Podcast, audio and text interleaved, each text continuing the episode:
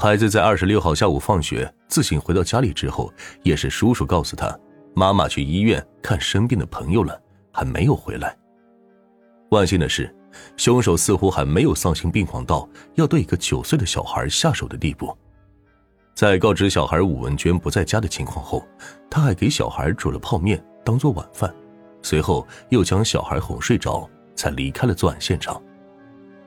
警方赶紧问询小孩是否还记得叔叔的具体样貌特征，由于孩子还小，并没能说出什么。吴女士则表示，她从未听闺蜜提起过这个人，因此也不能提供什么有用的线索。就此，警方判定，这个神秘的叔叔和案件脱不了关系，有极大的可能就是凶手。他的真实身份如何查清，成为了破案的关键。就在警方一筹莫展的时候，吴女士突然想起了一件可疑的事情。她在二十六号晚上八点左右的时候，看到闺蜜武文娟的 QQ 上线了，这可真是奇怪。根据法医的鉴定来看，武文娟在二十六号下午一点左右就已经遇害了，晚上是不可能登录 QQ 的。这也就意味着，登录武文娟 QQ 的人有可能就是凶手。针对这一线索。警方迅速对武文娟的 QQ 进行调查，发现，在二十六号晚上，武文娟 QQ 钱包中的九千两百块钱被人提现了，银行卡账户是一个叫做肖静的人，现在在湖南。难道肖静就是凶手吗？等警方找到肖静之后，发现事情并没有这么简单。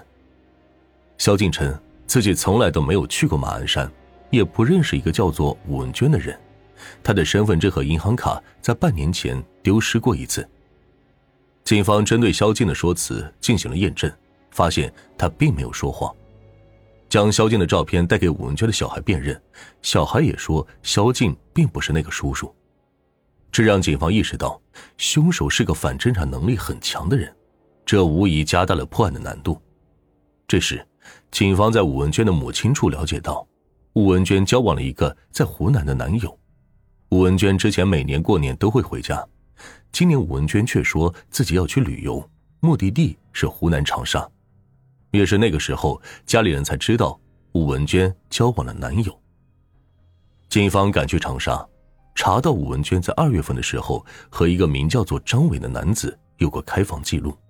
警方迅速找到张伟进行调查，可结果还是找错了人。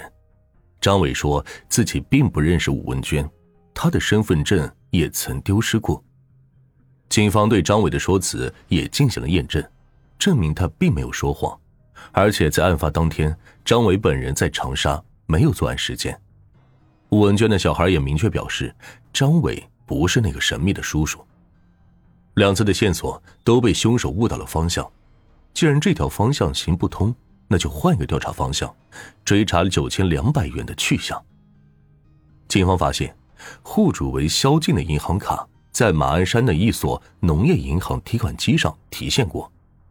警方赶去这家银行，调出了监控录像，发现，在四月二十七日凌晨零点四十分的时候，一位可疑男子走进了这家银行。他身穿黑色上衣，背着个红色背包，一手还拿着个红色的塑料袋。取钱的过程中，一直在笑着打电话。男子先后共分四次将钱取出，数额加起来正好是九千两百元。警方将男子的正面监控截图拿给武文娟的小孩辨认，这一次小孩肯定的说，男子就是他口中的神秘叔叔。但是，仅凭着一张截图，要如何确认这个男子的身份呢？又该如何找到他呢？警方发现，男子取钱的农业银行附近正好有火车站。推断其是要潜逃，随去到火车站调取监控记录，想要找出男子的身影。然而，警方并没有找到男子，甚至在火车站周边的宾馆和网吧也未能发现他的身影。就在调查陷入困境的时候，警方意外收获了一条线索：嫌疑人再次用张伟的身份证购买了一张从马鞍山到鹰潭的火车票。警方赶紧赶赴鹰潭。